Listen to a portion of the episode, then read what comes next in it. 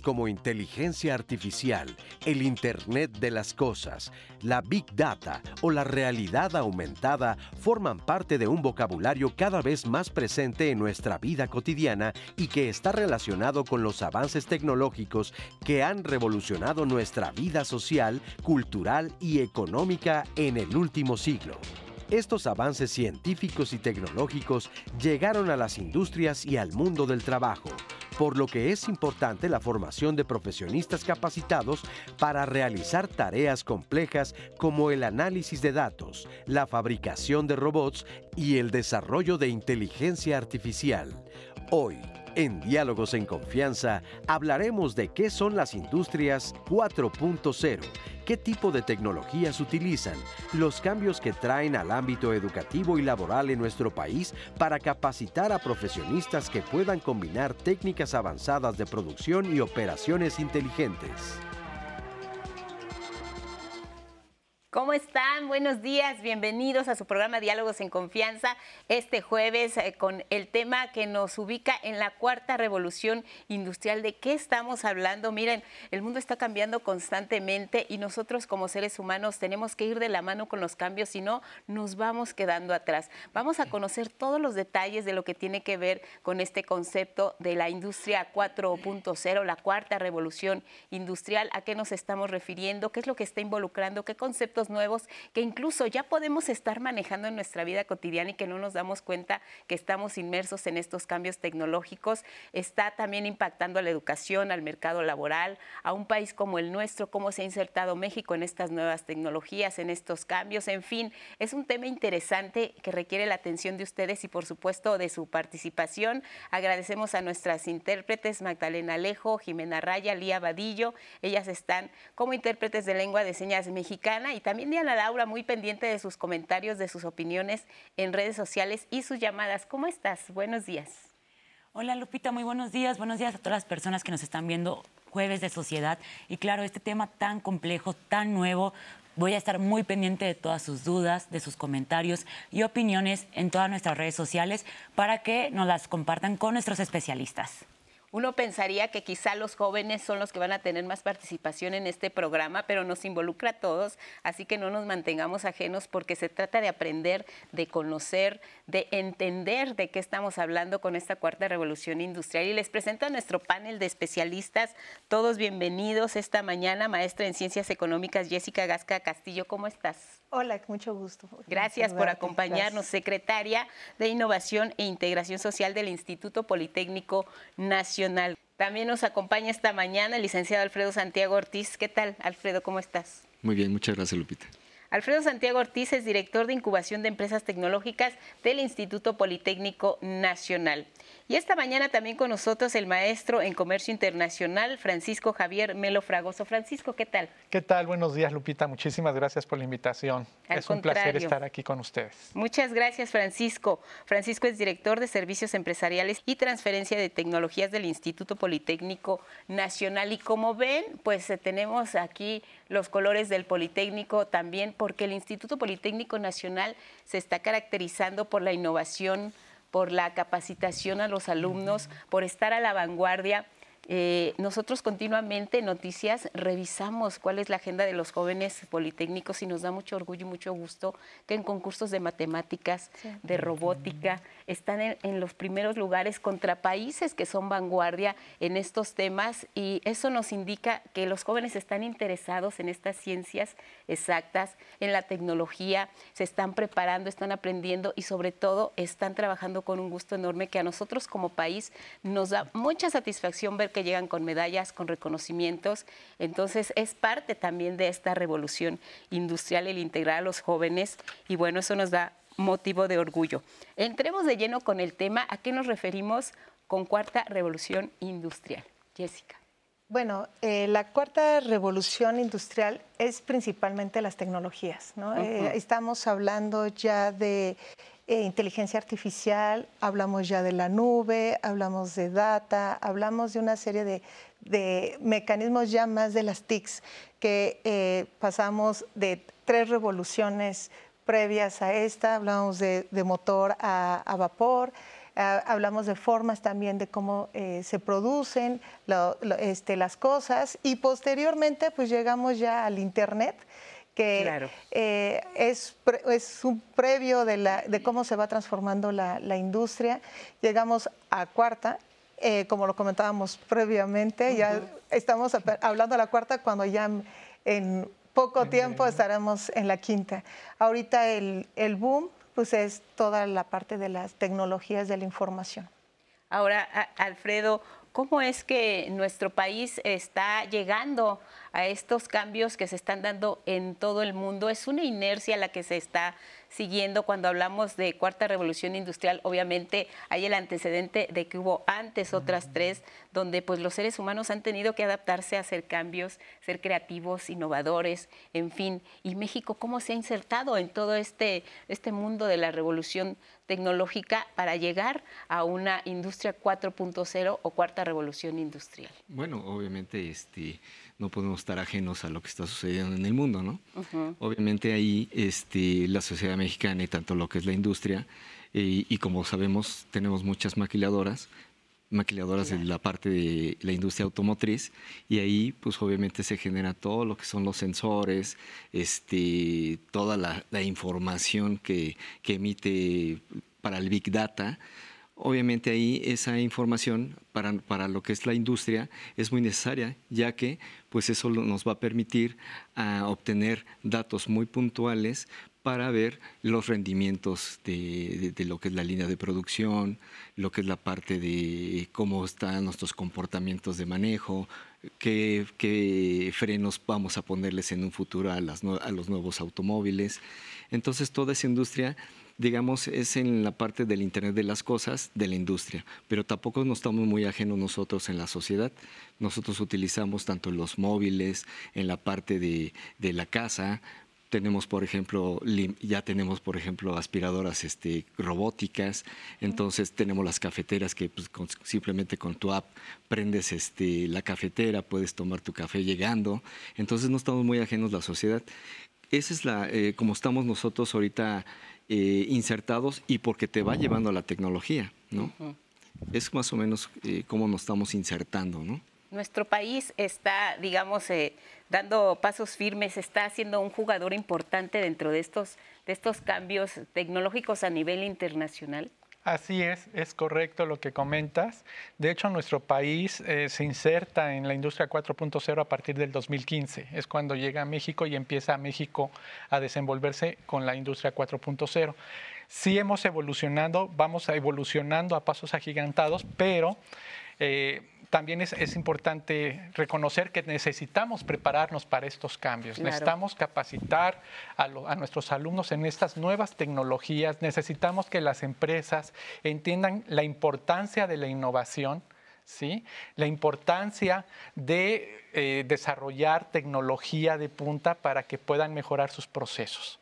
Ahora, eh, pues eh, cuando mencionan la Big Data, el Internet de las Cosas, la inteligencia artificial, quizá mucha gente de la que nos ve no esté tan familiarizada con estos conceptos.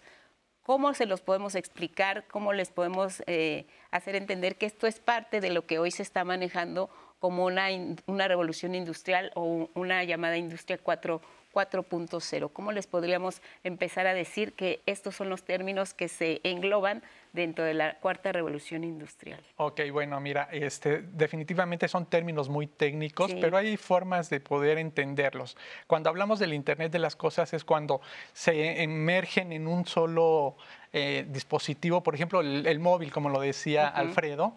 Desde el móvil tú puedes manipular ya tu casa, por ejemplo, prender la luz, activar una alarma, activar la lavadora, activar el apagar el refrigerador, etcétera. Entonces, el Internet de las cosas lo que te permite es tener una interconexión con todos estos elementos.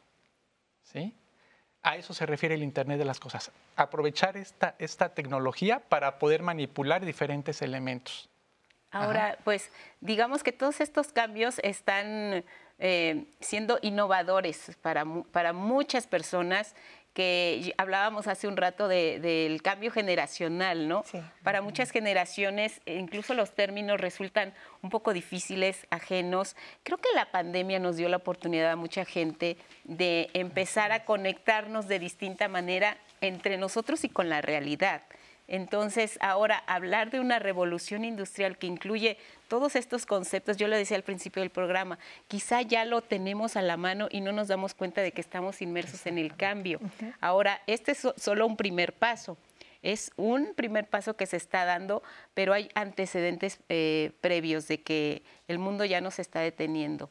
Actualmente, ¿qué se está exigiendo en materia de tecnología? Innovar, crear, diseñar, captar, y esto cambia minuto a minuto, o sea, no hay vuelta atrás en estos cambios que se están dando a nivel mundial.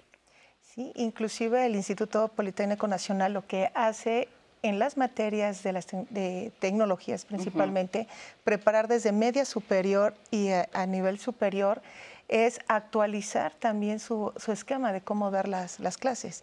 Porque si bien la, la pandemia también vino a, a, cambiarnos a todos meternos a todos en la, en la inercia de, las tecnologías, como fue pues quien no tenía una computadora teníamos que ver el mecanismo de cómo adquirirla.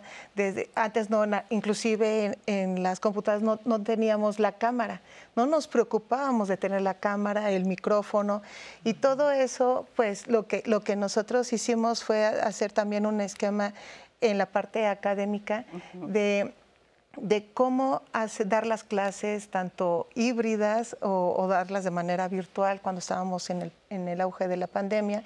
Y adicionalmente a ello pues es actualizar a los jóvenes a través de materias en donde están ya involucradas las TICs que eh, como son la inteligencia artificial, como es este, el manejo de las bases de, de, datos, o sea, darle ya un enfoque eh, porque si bien conocemos también los, los eh, si, no, si bien, como dice la sociedad, no, no conocemos los términos, pero probablemente lo hacemos. El correo electrónico, pues antes no sabíamos que el, el arroba lo escribíamos, pero no sabíamos para qué servía, ¿no? Y así nos fuimos llevando a la, tecnología al grado de que cuando llegamos al correo, pues ya el mismo correo te dice OnDrive, ¿no? Sube tu información a la nube. Cuando desconoces qué es la nube, ¿no? Entonces, muchas veces hacemos, estamos metidos en la tecnología sin conocer los términos. Pero ahora, afortunados, quienes están eh, pues creciendo con estas nuevas tecnologías, porque ya crece, como dicen ahora, con el chip integrado y uno que pertenece a otras generaciones, ha tenido que ir aprendiendo. Creo que somos una generación del esfuerzo, porque de verdad eh, a muchos nos puede haber costado desde aprender el teléfono celular, amas de casa que por cualquier circunstancia de la vida quizá no estaban acostumbradas a tener que utilizar estos aparatos, eh, los abuelos que no los conocían, que no sabían, que tuvieron que generar un correo electrónico, que tuvieron que meterse a grupos de WhatsApp. O sea, la tecnología está constantemente avanzando esto es el cambio, esta es la revolución industrial y vamos a conocer más acerca del tema con María Josefa Santos Corral del Instituto de Investigaciones Sociales de la UNAM, Industria 4.0. ¿Ella cómo la define? La escuchamos y regresamos. Esta industria 4.0 es una nueva forma de producción industrial que se monta en las nuevas tecnologías, muy claramente en los avances en el software y hardware, y que eh, implica un nuevo actor, que involucra un nuevo actor, que son las máquinas, que hasta entonces habían sido actores pacíficos, que están operadas por el hombre, y ahora las máquinas juegan un papel mucho más importante. Y por máquinas no solamente me refiero a los robots, ¿no? que, son los, robots de las grandes armadoras, sino también todo esto que tiene que ver con eh, la inteligencia artificial, el Internet de las Cosas y todas estas cosas, todas estas eh, formas de, de, organización ¿no? que vienen acompañadas también de esta eh, forma de producción que no solamente es tecnológica, los cambios no solamente son técnicos, sino también implican una serie de cambios organizacionales para poder adaptarse a estas nuevas tecnologías. Por supuesto, la robótica, pero que la robótica ya viene nuevamente del sistema toyotista de producción. Pero la robótica sumada a las TICs implica la producción en la nube. Podemos controlar desde un teléfono celular la producción de una planta automotriz, por ejemplo. Eh, implica también un sistema de ciberseguridad muy fuerte, implica manufactura integrada.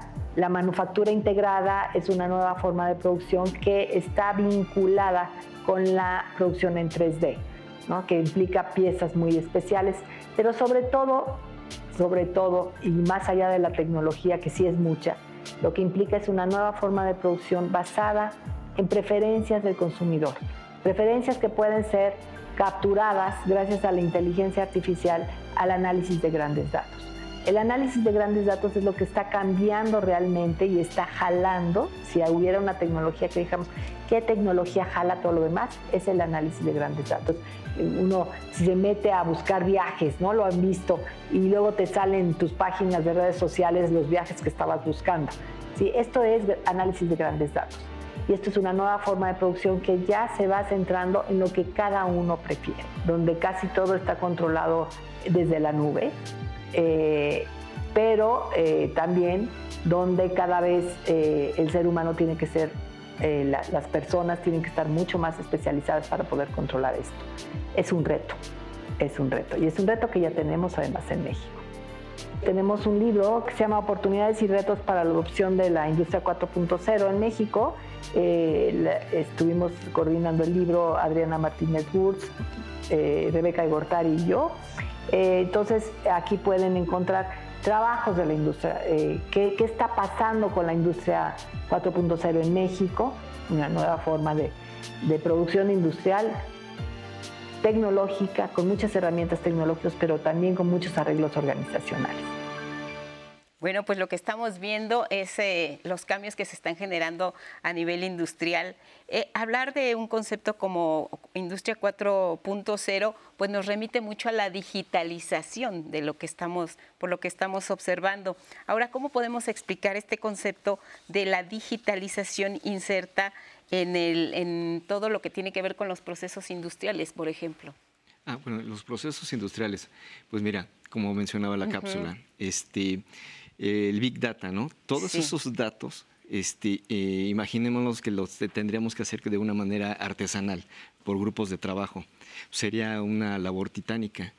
Cuando se tiene todos estos datos ya digitalizados, pues obviamente ya se tienen segmentados y se tiene, digamos, de una manera más pronta para tomar decisiones, para este, decidir si producimos esta pieza o no producimos esta pieza. Y eso nos este, le impacta al empresario como no teniendo eh, estacionado inventarios en bodegas para cuando se pueda utilizar una pieza, sino ya lo tiene, eh, digamos, este, eh, sí almacenado, pero digitalmente. Entonces, cuando se necesita la pieza, se imprime en 3D y ya la insertas a la línea de producción. Es real esto. Es real, sí, claro que sí es real. Porque este nos podríamos preguntar eso. Por ejemplo, si nos ubicamos en el tiempo, si no estuviéramos en, este momento hablando de la industria 4.0, de la cuarta revolución industrial, ¿cómo se harían estos procesos? Bueno, imagínate, se, harían este, prácticamente eh, con las mismas máquinas, pero con la intervención humana. Y obviamente tendría un proceso de, digamos... Largo en el eh, tiempo, sí, claro, tardaría. Digamos, pues como línea de producción, pero tendría que tener sus etapas. Y sin embargo aquí, pues ya lo tienes inmediato, o sea, lo imprimes en ese momento literal como si lo sacáramos de una, emitiéramos una impresión de una hoja. una hoja que quieres ahorita leer en este momento, lo imprimes, imprimes este, esta pieza o, este, o el elemento que necesitas para el, para el armado de, esa línea de producción. Entonces, sí es importante porque te evitas muchos costos. Costo de almacenamiento, seguros, ¿no? este, el, alguien que esté haciendo inventarios. Entonces, imagínate, todo eso se, estamos hablando de eficiencia, ¿no? Eficiencia y, reducción de costos. Reducción de costos, pero también implica invertir, por ejemplo, en esta nueva tecnología. Eh, o sea, al, al, final nos vamos a ahorrar, pero tener, no sé, una impresora 3D por ejemplo, para la industria automotriz, que es una de las que también está muy desarrollada y que México afortunadamente ahí tiene un lugar preponderante, pero también si necesitamos entrarle a este mundo de la tecnología, de la digitalización, pues también hay que invertir. ¿Es demasiado lo que hay que invertir? Así es, de hecho las inversiones que se tienen que hacer pues sí son altas, por eso muchas de las empresas no quieren insertarse porque no cuentan con los recursos suficientes para poder insertarse en este cambio. Pero es importante que lo hagan porque si no lo hacen van a, ir quedando rezagadas y eso les va a ocasionar pérdida de mercado. Entonces es importante que sí vean, no lo vean como un gasto, porque muchas veces, ¿qué pasa? Lo vemos como gasto y no como inversión. Entonces, al momento de que tú cambias la conceptualización, en ese momento puedes más fácilmente tomar la decisión de invertir. Sabemos que no son inversiones de poco dinero, sí es, es caro, pero a la larga eso les va a traer un gran beneficio. Ahora también podríamos pensar, o mucha gente podría estar pensando, bueno, me van a sustituir a mí como parte de una empresa, ya no voy a ser necesario porque ahora una máquina o una impresora va a hacer el trabajo que hacíamos cinco o tres eh, personas. Pero aquí hay otro elemento que podemos insertar para verlo de alguna manera como un potencial de lo que puede ser esta innovación, la capacitación, porque también eh, ahí hay un factor muy importante que tiene que ver con que si no nos capacitamos, si no aprendemos incluso a, saber cómo funcionan estas tecnologías, a saber cómo operarlas, pues ahí este, en realidad sí estamos perdiendo un elemento humano. La capacitación puede ser ese rescate de la persona que puede tener temor de ser desplazada en un cambio como este a nivel mundial. ¿Es, así? Sí, es correcto. Y es parte de la, sí, de la parte de la innovación, de la preparación de, de, la persona del, capital humano que tiene una empresa, un negocio, y que si bien la inversión no nada más es en el equipo, en la tecnología, tiene que ir también a la par de preparar eh, eh, quién va a usar ese equipo. ¿no? Hay equipos que necesitas de la mano humana para, para poder eh, implementarla, ¿no? No obstante, pues hasta ahora todavía no, nos todavía no los robots no, este, no, no son tan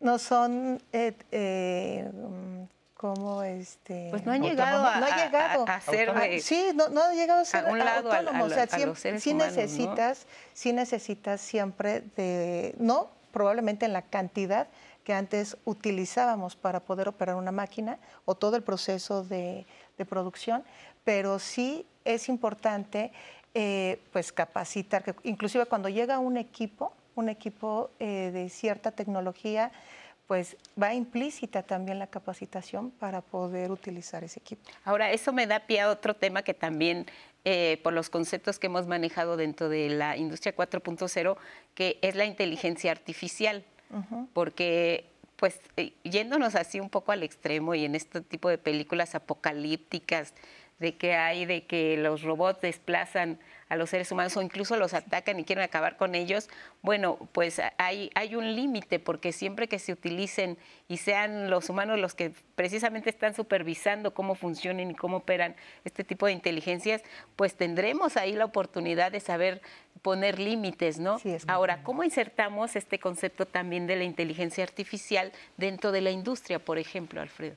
Bueno, este como lo digo, ya lo hemos este, comentado, esta inteligencia artificial pues nos ayuda simplemente a eficientar, a eficientar todo el bagaje o, el big data o, todo ese este, cúmulo de datos eh, ya estructurados nos ayuda a la toma de decisiones y a la correcta eficiencia de, la empresa como tal. ¿no? Ahora, eh, regresándome un poco al, tema de, este, de la capacitación, esta, esta sí sería importante eh, tomarla en cuenta. ¿Por qué? Porque si bien ya se están desplazando o, se van a desplazar esas, este, o se va a prescindir de esos puestos, ahí hay un área de oportunidad se tendría que hacer esa capacitación, pero orientado a la parte de, eh, del entendimiento de la, de la este, inteligencia artificial. Mm, eh, hablando de ingeniería de inteligencia artificial, este, ingenierías este, robóticas, o sea, digamos, sí se, se tendría que cambiar ese, ese pensamiento, ya no de, sí, se van a perder este, puestos de trabajo, y bueno, ya Pero se van a crear otros. Exactamente, o sea, se tiene sí, se van a crear otros, y entonces hay unas nuevas oportunidades, entonces el pensamiento tiene que cambiar, ya las cosas no van a ser como las estamos viviendo hoy en día. Ese es el pensamiento que tiene que tener ya las empresas e inclusive desde la escuela. El Politécnico, por ejemplo, este, incorporó dos este, licenciaturas, que es la ciencia de datos y la inteligencia artificial. Entonces ya está operando. O sea, ya, está, ya estamos, ya está, en marcha, ya está en marcha. Y fíjate que eso lo, lo que dices es, es, muy interesante, porque si no verlo como una pérdida, ni como que me, van a, me van a desplazar por esta nueva forma de relacionar eh, la industria con, con eh, el potencial laboral de una persona, entonces, sí, quizá desaparezcan algunos empleos, pero se van a generar unos nuevos y esto va muy vinculado y va muy de la mano de la educación. ¿Cómo se están preparando los jóvenes para estos nuevos retos que nos marca el mundo cambiante, la tecnología, la innovación, la capacitación? Yo creo que va a ser fundamental. Este tema lo vamos a tratar después de la pausa, pero eh, Diana, déjanos con una pregunta del público y la respondemos al volver, ¿te parece? Me parece perfecto, Lupita. Tengo una pregunta justo de Carlos Jiménez que nos dice, ¿es lo mismo hablar de cuarta revolución industrial que de industria 4.0? Y creo que alcanzo a leer una más de Carla Domínguez, que nos pregunta, nos dice, saludos a todos los especialistas, siento que todos estos cambios tecnológicos están siendo muy veloces. No hay tiempo para que nos ajustemos a ello, porque ahora la tecnología cambia tan rápido. Esas son dos preguntas que vamos a estar contestando ahorita que vengamos de la pausa y que se sigan conectando a nuestras redes sociales. Y aquí vamos a estar dando todos sus comentarios y ahorita volvemos después de la pausa en Diálogos en Confianza, que son las industrias 4.0.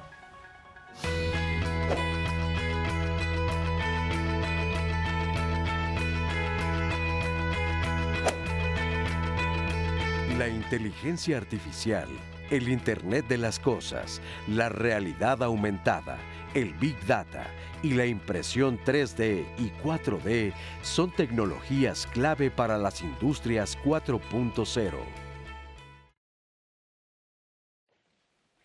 Y gracias por seguir con nosotros aquí en Diálogos en Confianza. Les quiero presentar el tema de mañana viernes de Diálogos en Pareja.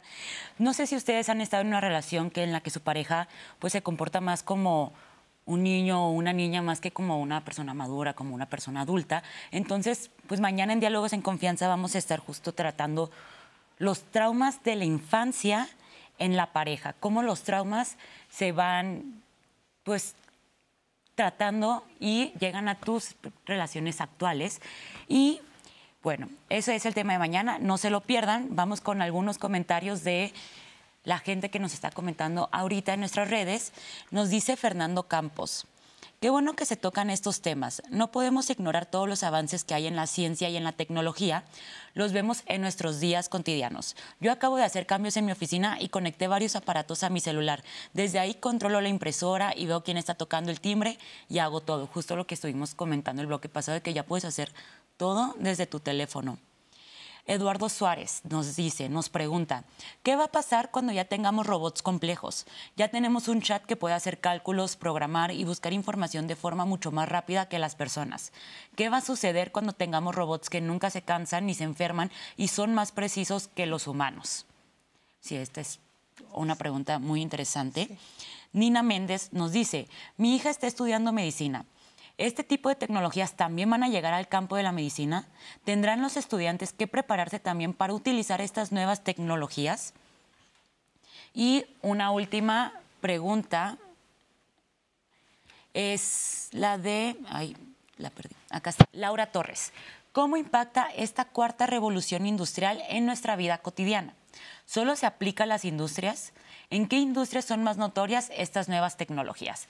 Entonces tenemos varias preguntas que ahorita vamos a contestar, pero primero vamos a una entrevista con Joel Omar Juárez Gambino, que él es profesor de la Escuela Superior de Cómputo del Politécnico, y Diana Laura Jiménez López, que ella es una egresada de la misma institución, y ellos justo nos van a estar explicando qué es la inteligencia artificial. Vamos a verla y ahorita regresamos. La inteligencia artificial es un área de la computación que busca eh, eh, crear modelos que puedan resolver problemas como lo resolvemos los humanos. Es decir, dotarle a las computadoras de capacidades para que aprendan a partir de ejemplos y después con estos ejemplos puedan ellos resolver nuevos problemas. Diría que la inteligencia artificial es tratar de hacer que las computadoras hagan lo que en ese momento los humanos hacemos mejor, a través de modelos que son matemáticas, básicamente. Es simplemente enseñarle a la computadora eh, qué quieres más o menos tú que haga a través de ejemplos, a través de reglas a veces, y así se lleva algo similar o lo que queremos lograr es algo similar a un procesamiento humano. Mm, en la industria 4.0 eh, están integradas muchas otras áreas del conocimiento y en particular el caso de la inteligencia artificial eh, dota a eh, estos, eh, estos nuevos, estas nuevas formas de resolver problemas de esta parte de la inteligencia. Es decir, a través de algoritmos, que son procedimientos que las, que las computadoras ejecutan, podemos automatizar procesos, que es parte importante de lo que busca la industria 4.0. Tiene apenas unos años, 2020, que em, en el Politécnico se crearon dos nuevas carreras, la carrera de eh, la Ingeniería en Inteligencia Artificial y la licenciatura en Ciencia de Datos. Entonces, em, ante la necesidad de em, generar recursos humanos para la industria 4.0, el Politécnico eh, inició con estas eh, nuevas carreras donde los estudiantes se forman con todas las habilidades que necesitan para insertarse al mercado. Yo me dedico al procesamiento del lenguaje natural, que es tratar de que las computadoras entiendan el lenguaje como lo entendemos nosotros. Ahorita ha habido un boom muy grande en ello debido a ChatGPT, así que mm, eh, o Alexa, por ejemplo, también Alexa usa procesamiento del lenguaje natural. Eh, particularmente en mi maestría estoy desarrollando agentes artificiales, es decir, inteligencias artificiales que tengan cierta personalidad y se comuniquen con otras inteligencias artificiales, con otras personalidades y ver qué puede salir de ello. Eh, en realidad la inteligencia artificial hay que entenderla como otra mm, herramienta más que nos va a apoyar para automatizar procesos que eh, se vuelven tareas repetitivas. Es decir, eh, así como la revolución que hubo cuando las máquinas de vapor o eh, eh, otro tipo de herramientas que ha creado el ser, el ser humano a lo largo de la historia, igual la inteligencia artificial no es que nos vaya a reemplazar, al contrario, va a apoyarnos a automatizar algunas tareas que nos permitirán liberarnos a nosotros de estas tareas más simples y dedicarnos a más complejas. ¿no? Gracias a Joel Omar Juárez Gambino porque tranquiliza a todas las personas sobre lo que estábamos hablando. La idea de que quizá te pueda desplazar una máquina y pierdas tu empleo o que te, vayas rezagando. Pero me encanta cómo ya manejan eh, también el lenguaje eh, en la SCOM, que bueno, hablan de inteligencia artificial, de cómo enseñar ahí es donde también es otra clave muy importante. Las personas son las que enseñan a las máquinas qué es lo que quieren. Finalmente, respondiendo un poco a la pregunta inicial que nos hacías, Diana Laura, la, la cuarta revolución industrial y la industria 4.0, ¿estamos hablando de lo mismo? Sí. Estamos hablando de lo mismo. Entonces, este concepto lo que hace, por lo que nos han dicho, es facilitarnos un poco la vida a, las, a las personas. Citaban el caso de esta bocina inteligente, Alexa, que le damos instrucciones y, obedece según lo que estamos haciendo. Entonces, sí, la, la, la industria 4.0, la inteligencia artificial nos facilita la vida. ¿Qué otras ventajas eh, podemos compartirle al público que nos vende Diálogos en Confianza sobre esta industria 4.0? ¿A qué más nos ayuda, como decía otra de las preguntas, en nuestra vida cotidiana? Les pediría a cada uno quizá un ejemplo. Por favor. Ok, bueno, pues eh, por ejemplo, como lo mencionaba hace un rato, pues tú ya puedes manipular desde donde estés tu lavadora, ¿no? Entonces, con tu celular activas tu lavadora y cuando tú llegas tu ropa ya está lavada ya nada más llegas y la atiendes. Pero tendríamos nosotros también que dejar a un lado eh, el, yo a la antigüita, por decir. Yo sé que mi lavadora es inteligente, que tengo un teléfono inteligente, pero yo la programo como es normal, la conecto, le doy la vuelta. O sea, también vencer esa inercia de no querer incorporarnos al cómo se manejan las nuevas tecnologías, porque quizá tengamos una resistencia que puede ser legítima, ¿no? Pero ayudémonos un poco, ¿no? Entrémosle. Exactamente, claro que sí. Definitivamente, siempre estamos, hay esa resistencia al cambio en todos los ámbitos, no solamente en la cuestión tecnológica, en todos los ámbitos siempre hay una resistencia al cambio. Simplemente en el hecho de, de nuestro trabajo, muchas veces estamos tan acostumbrados ya a hacer nuestro trabajo de una forma que si nos llega una computadora mucho, con una mayor capacidad, nos da miedo manejarla porque la desconocemos. ¿no? Entonces, tenemos que romper esa resistencia y adaptarnos a estos cambios que se están dando de manera tan rápida que porque si no lo hacemos nos vamos a quedar obsoletos. Exactamente. Jessica, ¿qué sumarías a esto?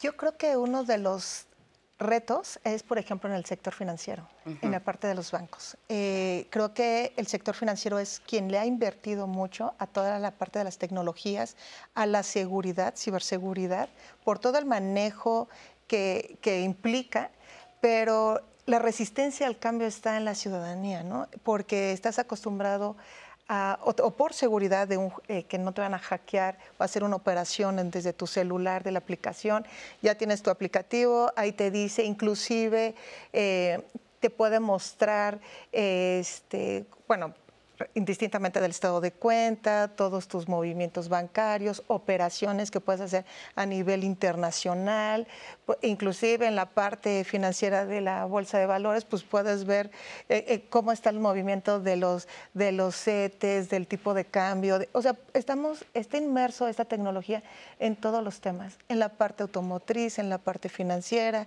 en todos los sectores. Y seguimos viendo gente que va a los bancos a hacer fila. Y seguimos viendo gente que va a los bancos, no obstante que los bancos dicen, bueno, pues ve a varias tiendas departamentales para que puedas hacer tus pagos para facilitar, pero seguimos queriendo tener el papel, el ticket en donde te sella el banco, ¿no? Pero también es, una, es un reto de, cultural que eso hace que también eh, pues no, no incursiones en esa parte del, eh, del, del, mercado ya tecnológico. ¿no? Claro, Alfredo, ¿qué más sumarías? ¿Qué otras ventajas para que la gente le entre a las nuevas tecnologías, a la industria 4.0, a la cuarta revolución industrial?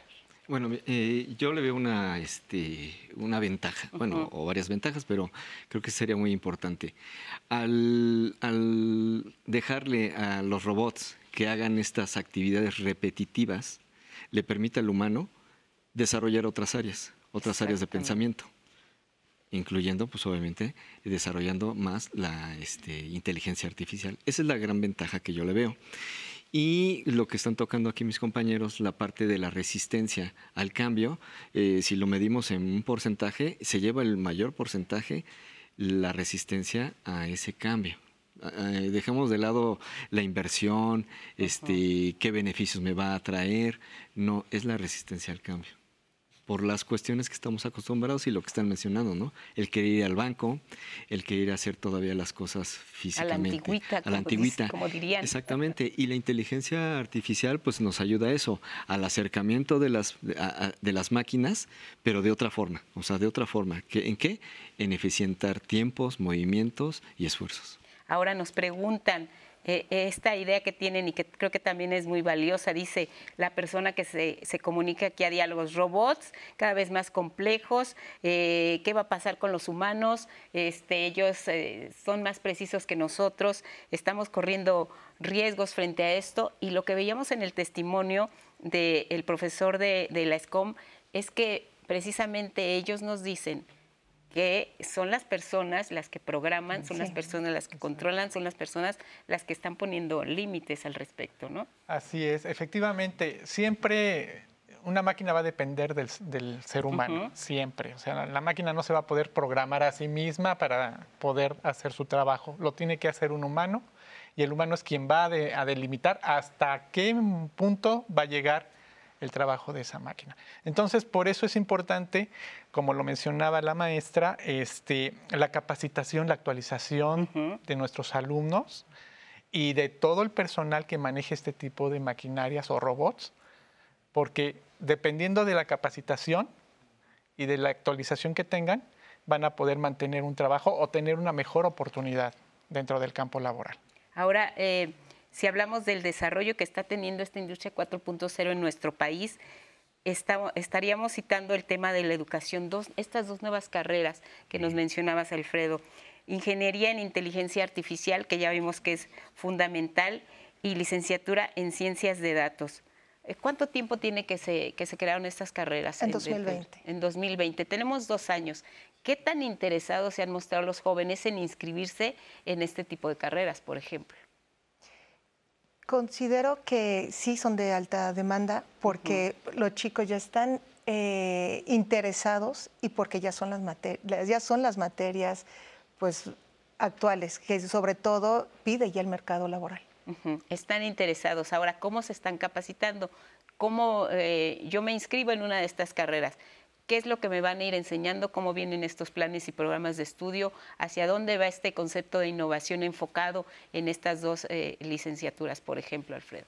Bueno, este, si bien, eh, digamos, el propio nombre de la licenciatura lo dice, ¿no? la ciencia de datos, pues es administrar todo ese vasto o gran porcentaje de, información que nos proporciona las propias líneas de producción, los sensores de los autos o los sensores de las máquinas, ¿para qué? Para que esa información sea correctamente estructurada o que, digamos, y esa administración de esa información nos ayude a eficientar este, y a bajar costos en la cuestión de la ciencia de datos. En cuanto a lo que es la inteligencia artificial, pues obviamente eh, nos ayuda a ese acercamiento que hablaba hace rato con las máquinas para tener esa comunicación del mundo físico y, este, y digital, que nos ayuda obviamente a eficientar. Tenemos eh, testimonios precisamente de estudiantes que están viendo una gran oportunidad en el desarrollo de estas nuevas experiencias profesionales. Se trata de eh, Ángel Pretelín, que es investigador y coordinador general de la Red de Expertos en Robótica y Mecatrónica del Instituto Politécnico Nacional, junto con otros de sus compañeros que también están enfocados en el estudio de estas carreras que los están preparando pues para lo que ya está aquí, el futuro nos alcanzó, las nuevas tecnologías. Los escuchamos y regresamos. La industria 4.0 tiene mucho que ver con el hecho de, digitalizar los procesos, los sistemas y sobre todo en, eh, eh, intercomunicarlos, ¿no? Con esta cuestión, ah, desde las cuestiones de Internet de las cosas, cuestiones que tienen que ver con, con el hecho de, intercomunicar procesos, eh, productos, sistemas. Entonces, digamos que el, enfoque, el enfoque que se está dando mucho es hacia la cuestión de la interdisciplina para lograr esta, esta situación. Nunca, nunca se va a estar totalmente a la vanguardia porque todo está eh, todo va avanzando a pasos muy agigantados, pero muy agigantados. Entonces de repente puede haber gente que diga, pero es que en equipamiento nos estamos quedando cortos. Realmente la cuestión es del, de equipamiento, o sea, eso, eso va avanzando muy, muy rápido. Y, pero ¿cuál es una de las ventajas? Que hay recurso humano preparado para poder formar a las personas, a los estudiantes, eh, en todo esto que se, está, que se está eh, fraguando en la cuestión de la industria 4.0. La formación dentro de UPITA se más sobre las mejores de todo el país no solamente por la calidad humana que ofrecen los profesores y las personas que están dentro, sino también las materias y las áreas de oportunidad para poder desarrollarse, ya sea como en asociaciones como el Centro de Robótica de UPITA. La verdad es que el Instituto Politécnico nos ofrece varias materias que son muy complementarias o nos ayudan a formarnos para ir allá afuera y tener un trabajo que va acorde a pues, el avance del mundo las materias y los conocimientos adquiridos a lo largo de la carrera nos dan mucha oportunidad al momento de querer ingresar a una industria 4.0, ya que vemos, tenemos muchas materias que pueden ser de utilidad al momento de ingresar en estas áreas. Tenemos también, como le comento, por la parte de programación, tenemos cierto eh, acercamiento a la parte de visión artificial, por ejemplo. Y la visión artificial, pues nosotros nos dedicamos a hacer la parte de los filtros, nos dedicamos a visualizar con programación lo que ve una cámara, adquirir esa información y justamente interpretarla, darle esos comandos a los, a los robots, justamente a lo que nosotros manejamos y con base en ello, pues vaya, dedicarnos a la innovación tecnológica. El mundo está cambiando y no cabe duda que la tecnología, la industria 4.0 aceleró ese proceso de cambio en el mundo, principalmente eh, en los tipos de empleo como, como, lo menciona. Eh, creo que ahora se requeriría un poco más de especialización en ciertos, ciertos temas, pero bueno, eso es algo que en parte nos beneficia a nosotros como estudiantes de ingeniería y que estamos relacionados con este, con este ámbito de, de las nuevas industrias. Hay mucha gente que, que, ya está trabajando, en, no solamente trabajando y trabajando con la industria 4.0, sino desarrollándola, desde como proyectos de investigación hasta también egresados que están trabajando ya en la industria desde ese punto de vista y que son egresados de aquí del, del POLI, del IPN. Pues ahí está una prueba más de que los jóvenes se están involucrando, están muy interesados y el potencial también que, puede, que pueden tener. Pueden iniciar su carrera en nuestro país, pero también pueden irse a capacitar más allá eh, de nuestras fronteras. Uno de los objetivos, y lo mencionabas también fuera del aire, dentro de pues el proyecto del Instituto Politécnico Nacional, es eh, precisamente su internacionalización llevar a los jóvenes a tener nuevas experiencias y seguramente con carreras como esta tendrán las puertas abiertas porque yo los veo y creo que tienen el potencial, tienen la energía, tienen las ganas y como dicen, no es solo de entrarle a la educación, sino desarrollar nuevas tecnologías que apoyen este, esta nueva revolución industrial. Si habláramos en general o en concreto de más elementos eh, que pudieran englobar el concepto de educación 4.0, ¿de qué estaríamos hablando bajo este concepto? Educación 4.0 dentro de la cuarta revolución industrial. Bueno, se habla también de la innovación. Es un proceso que tenemos que tener constantemente presente en la mente, la innovación en todos los ámbitos, en, el, en el ámbito educativo, en el ámbito profesional, porque solamente de esa manera vamos a poder estar a la vanguardia y poder competir a nivel nacional y a nivel internacional. Y esto le va a permitir, como lo mencionas, a los alumnos, a nuestros alumnos, pues poder seguir a competir, a trabajar en otros países donde tienen más posibilidades de actualización, de perfeccionamiento, de especialización, para poder atraer a su país todo ese conocimiento y poderlo aplicar aquí para el desarrollo de nuestros Educación 4.0, ¿qué más podríamos sumar a esto? Creo que algo importante son las habilidades que, que ahora desarrollan nuestros nuestros alumnos, que son las habilidades tecnológicas, las habilidades llamadas blandas, ¿no? que ¿Cuáles? Eh, originalidad, o la creatividad, eh, pues mucha comunicación, lo que es también el liderazgo y iniciativa para poder desarrollar e innovar pues varios proyectos, como lo mencionaron ahorita en la cápsula anterior, la robótica. Educación 4.0 en innovación, por ejemplo, ¿qué más? Bueno, para este, digo, yo sumaría, eh, como tocó aquí la maestra ahorita, las habilidades blandas. Si bien ellos ya traen sus habilidades duras, este, sí lo tendríamos que fortalecer también esa, este, el emprendimiento. Porque si bien, pues traen esa, esa habilidad o el conocimiento, pero cómo lo van a, a vender o cómo lo van a promocionar, para ser un, gran empresario, sí necesitaríamos tener esa materia de emprendimiento insertado en la, en la, en la, matrícula escolar. Ahora, había otra pregunta que creo que podemos responder en este momento. Una duda de una persona dice, mi hija está estudiando, por ejemplo, medicina. ¿Cómo le va a beneficiar todo lo que está ocurriendo en esta cuarta revolución industrial? ¿Va a utilizar la industria 4.0? ¿Le va a servir la inteligencia artificial? ¿Qué le podemos comentar también a ella sobre este tema, por favor? Actualmente inclusive ya algunas cirugías ya se hacen a través de robots, a través de donde el médico no está directamente, sino lo hace a través de un catéter o de, algún otro mecanismo, pero todo es a través de, tecnología que permite ya hacer ciertas cirugías, inclusive, eh, por ejemplo, en la forma eh, este, en, renal, pues antes si tenías una piedra en el riñón, pues te abrían y era de 15 centímetros eh, la, cirugía, ¿no? Ahora, pues ya las, cirugías son con tres, tres este, orificios y a través de ahí ya empiezan a, hacer eh, la operación y hacen el corte correspondiente, ¿no? Muy bien. Sí, es un hecho que en todas las áreas, en todas las áreas, la tecnología juega un papel importante. ¿sí? Como bien lo menciona la maestra, en medicina se ve muy claro.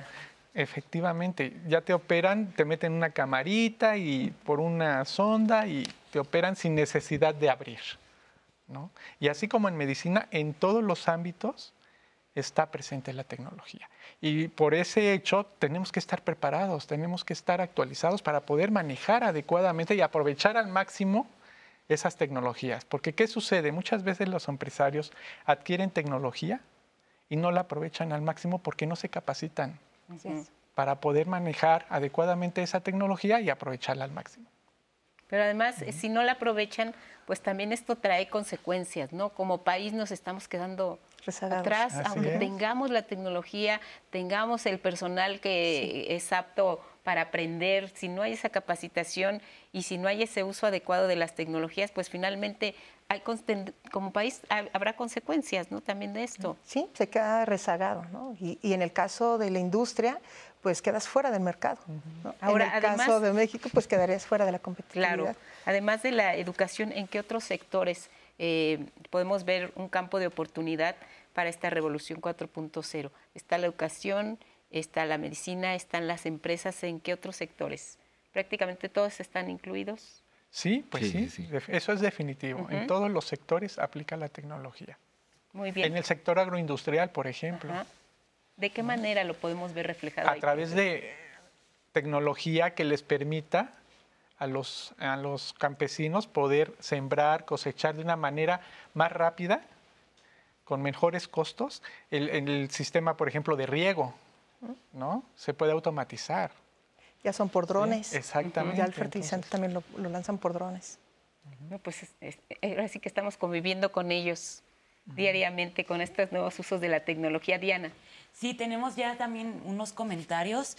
Nos pregunta José Arturo López Castañeda si hay una diferencia entre la impresión 3D y la 4D. A ver, y tenemos aquí un comentario de Paco Ibarra. Paco Ibarra nos dice, soy una persona de la tercera edad y me es cada vez más difícil ir al banco. Hay mucha tecnología, pero no hay una asesoría ni apoyo a las personas que no tenemos estos conocimientos. Nos piden descargar aplicaciones y mil cosas y al final operaciones básicas no las podemos realizar. Sí, entiendo que también luego las tecnologías pueden ser más complicadas justo para las personas de tercera bueno, para cualquier persona que no se le dé. Luego es difícil. Imelda Rodríguez dice, ¿Podrían los especialistas hablar de cómo impactan estas nuevas tecnologías en las relaciones humanas? Ahora todos los jóvenes están pegados al celular y no necesitan salir de su casa para estudiar o trabajar. ¿Cómo afectará esto a largo plazo? Son muchas las ventajas, pero también hay desventajas desde mi punto de vista. Muchas gracias, Imelda, por tu comentario y a todas las personas que nos están comentando en nuestras redes sociales. Les quiero invitar, por favor, que descarguen la aplicación de 11 más desde su teléfono, desde las tecnologías nuevas. Ya tenemos una aplicación de Canal 11 donde pueden ver toda la programación del 11 pasada. Este capítulo de Diálogos en Confianza también lo pueden encontrar ahí. Toda la programación, este, porque recuerden que el 11 va contigo, no se lo pierdan, síganos comentando en nuestras redes sociales, en Facebook, en YouTube, en Twitter. También nos pueden escuchar en Spotify y pues ahorita regresamos con qué son las industrias 4.0 y a contestar las preguntas que nos han mandado.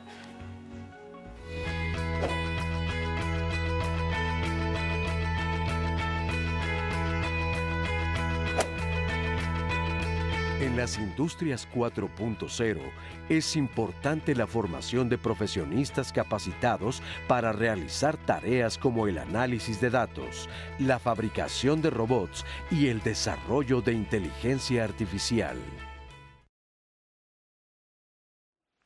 Y estamos de regreso aquí en Diálogos en Confianza en Jueves de Sociedad.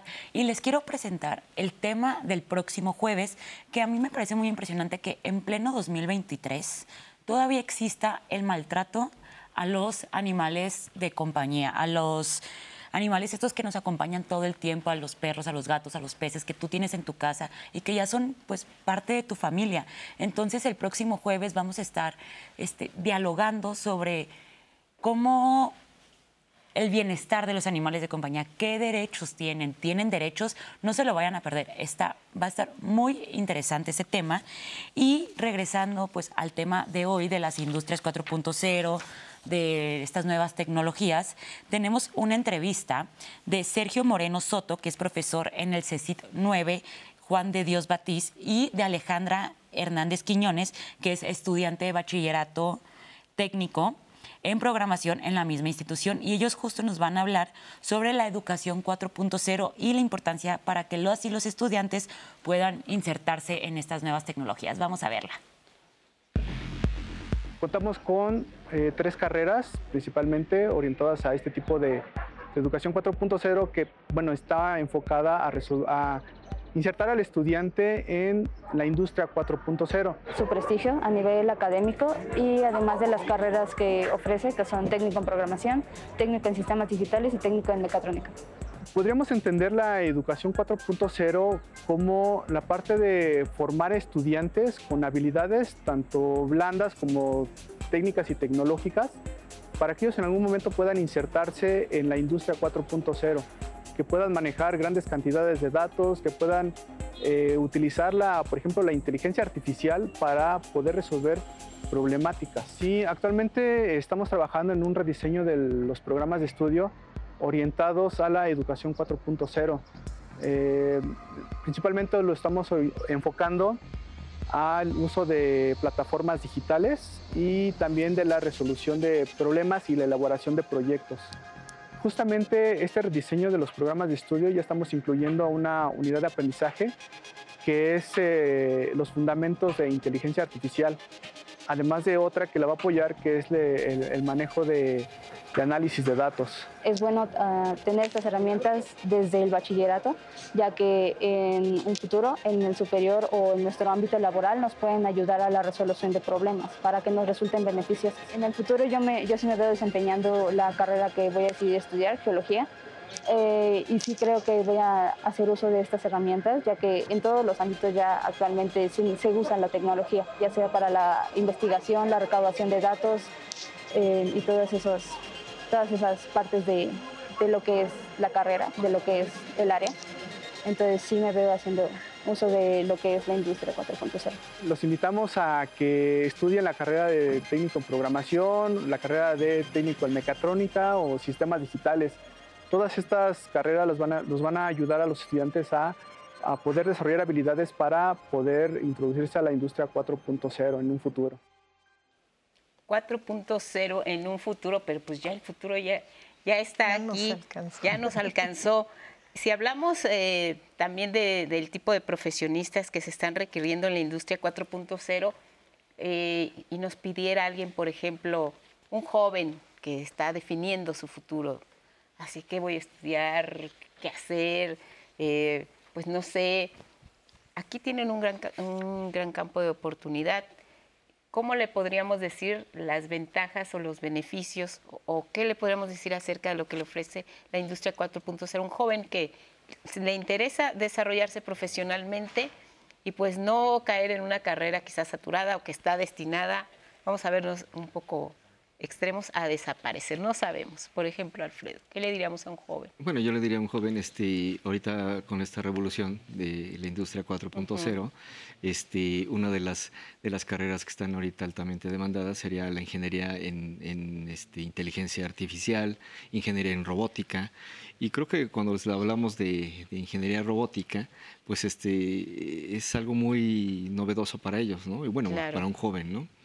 De hecho, ahorita que estaba viendo las cápsulas, este, en lo que es Upita, tienen ellos una, un, este, un evento que le llaman Guerra de Robots.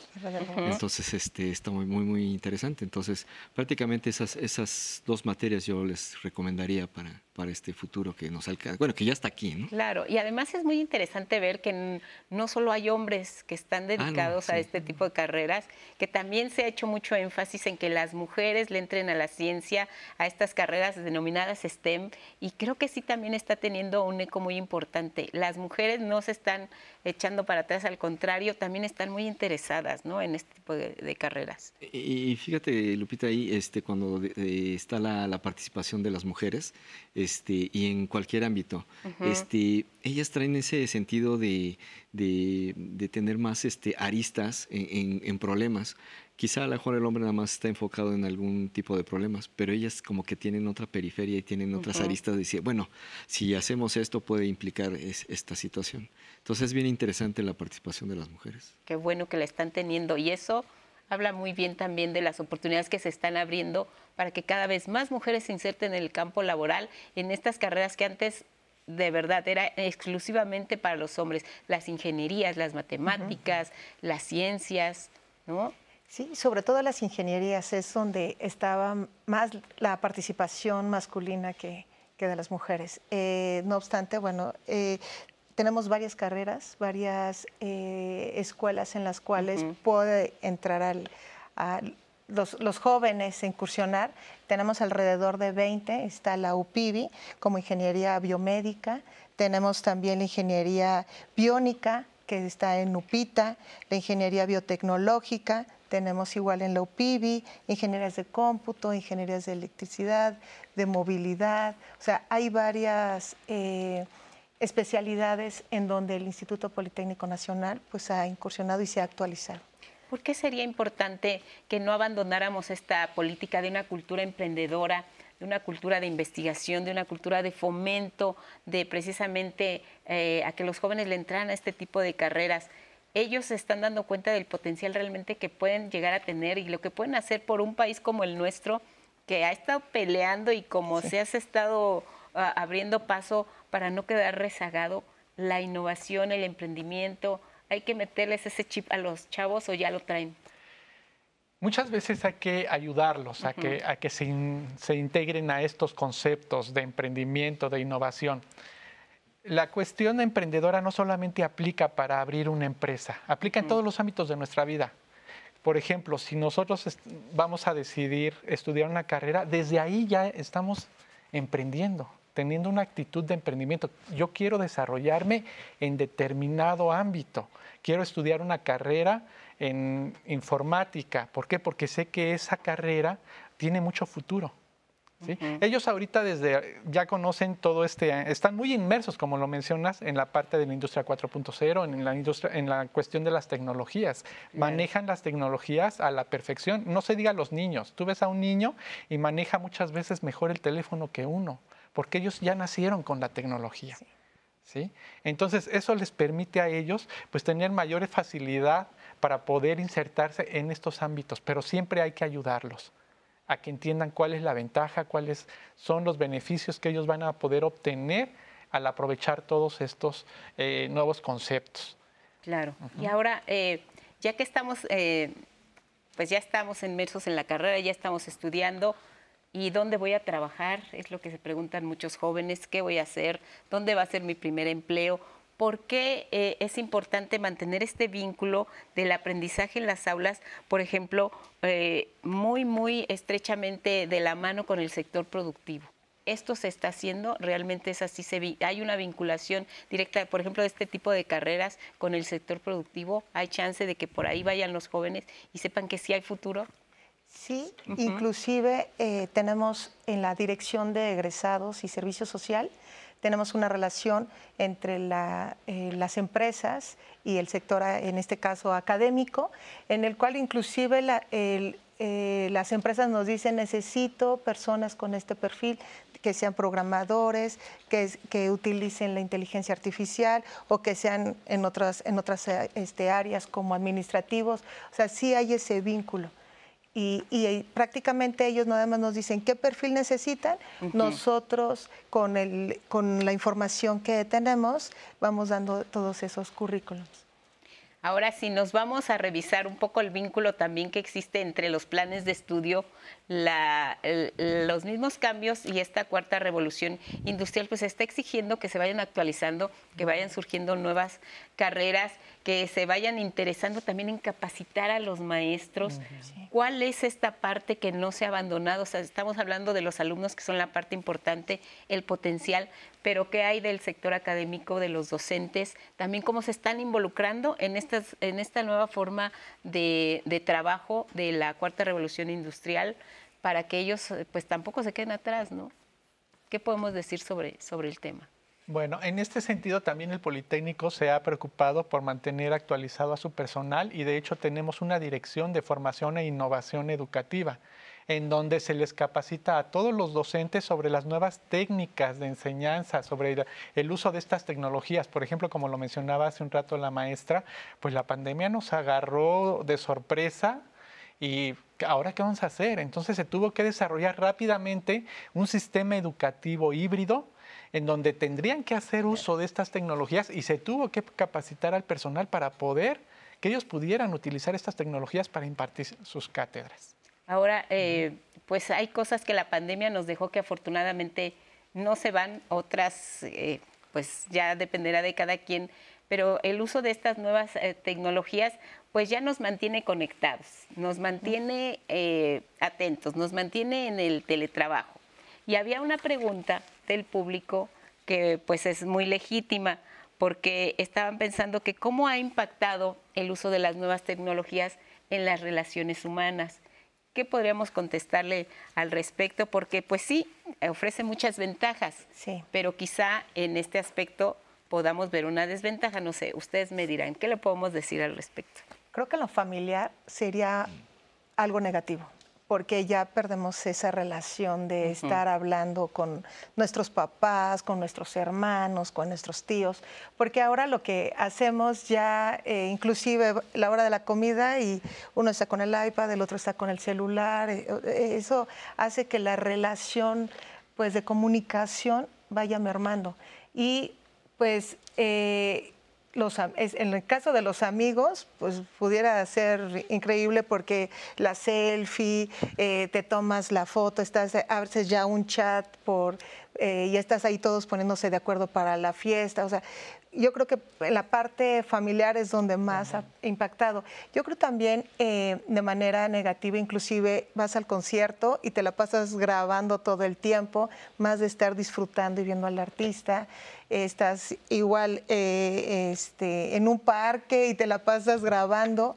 Y una vez vi un, un meme en donde está el parque, está una señora alrededor de 80 años, ella está visualizando todo el ambiente que hay en su alrededor y todos los jóvenes están en su celular. Entonces dejamos de perder varios, varios momentos increíbles por estar pegados en la tecnología. Muy bien, Diana. Este, sí, tengo un par de comentarios. Justo dice Claudia Marcos. En mi época de estudiante era difícil ver a mujeres en carreras técnicas y científicas. Espero que en la actualidad la realidad sea otra. Justo lo que estábamos comentando hace un momento, que sí la verdad es que ha crecido bastante las mujeres en esos ámbitos y es qué bueno. Lila Martínez dice, es una pregunta, ¿qué características tendrá la quinta revolución industrial? Justo ahorita vamos a, yo creo que hablar, todavía apenas estamos entendiendo la cuarta y ya viene la quinta. Este, Jaime Reyes, ¿a dónde nos podemos dirigir las personas que no sabemos mucho de tecnología? Y Arturo Ortiz nos dice, si no todos tenemos acceso a las tecnologías, ¿por qué para algunos servicios públicos o privados nos piden correos activos, descargar aplicaciones, firmas digitales, etcétera? Estas son algunas preguntas que tenemos del público al momento, si queremos pues como dices, estamos entendiendo la cuarta, pero pues si la gente tiene inquietudes de saber acerca de la quinta, vamos a ver un poco hacia el futuro, en qué momento podría llegar esta quinta revolución industrial. Si nos ubicamos en las etapas, por ejemplo en la primera, que hablaban de la máquina de vapor, en la segunda, que ya utilizaban otras formas de generación de energía, en la tercera, de las nuevas tecnologías, si nos vamos quizá a los lapsos en que se dieron estos cambios, ¿consideran que de la tercera a la cuarta el tiempo fue más corto? Sí, considero que sí. ¿Sí? ¿Por qué podría haber sido esto? Porque eh, la innovación, eh, la tecnología, creo que fue un empuje muy rápido el Internet.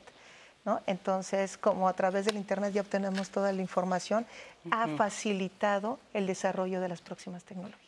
Y ahora estamos en esta cuarta que se aceleró, de la tercera a la cuarta no hubo mucho tiempo y de la cuarta a la quinta entonces pues si quizá ya estamos en la quinta o, en los inicios. ¿cómo, ¿Cómo podemos hablar de esta quinta revolución industrial? Bueno, quizá este, pasar a la quinta, este, siento que también va a ser un, tiempo muy corto. ¿Por qué? Porque finalmente, si bien una de las preguntas que nos hacía aquí este, Laura, de la parte del público, que mm, les piden este, algunas ciertas características para poder accesar a, la propia tecnología, pero también hay que entender que sí es necesario ese tipo de llaves, contraseñas, correos, porque es parte de la sirve, eh, ciberseguridad. Este, porque finalmente corremos con el peligro de que puedan ser falsificados nuestros eh, datos, eh, que nos arroje información errónea, o inclusive podemos tener inclusive homónimos, ¿no? O sea, puede existir un Alfredo Santiago Ortiz en, en un mismo banco, ¿no?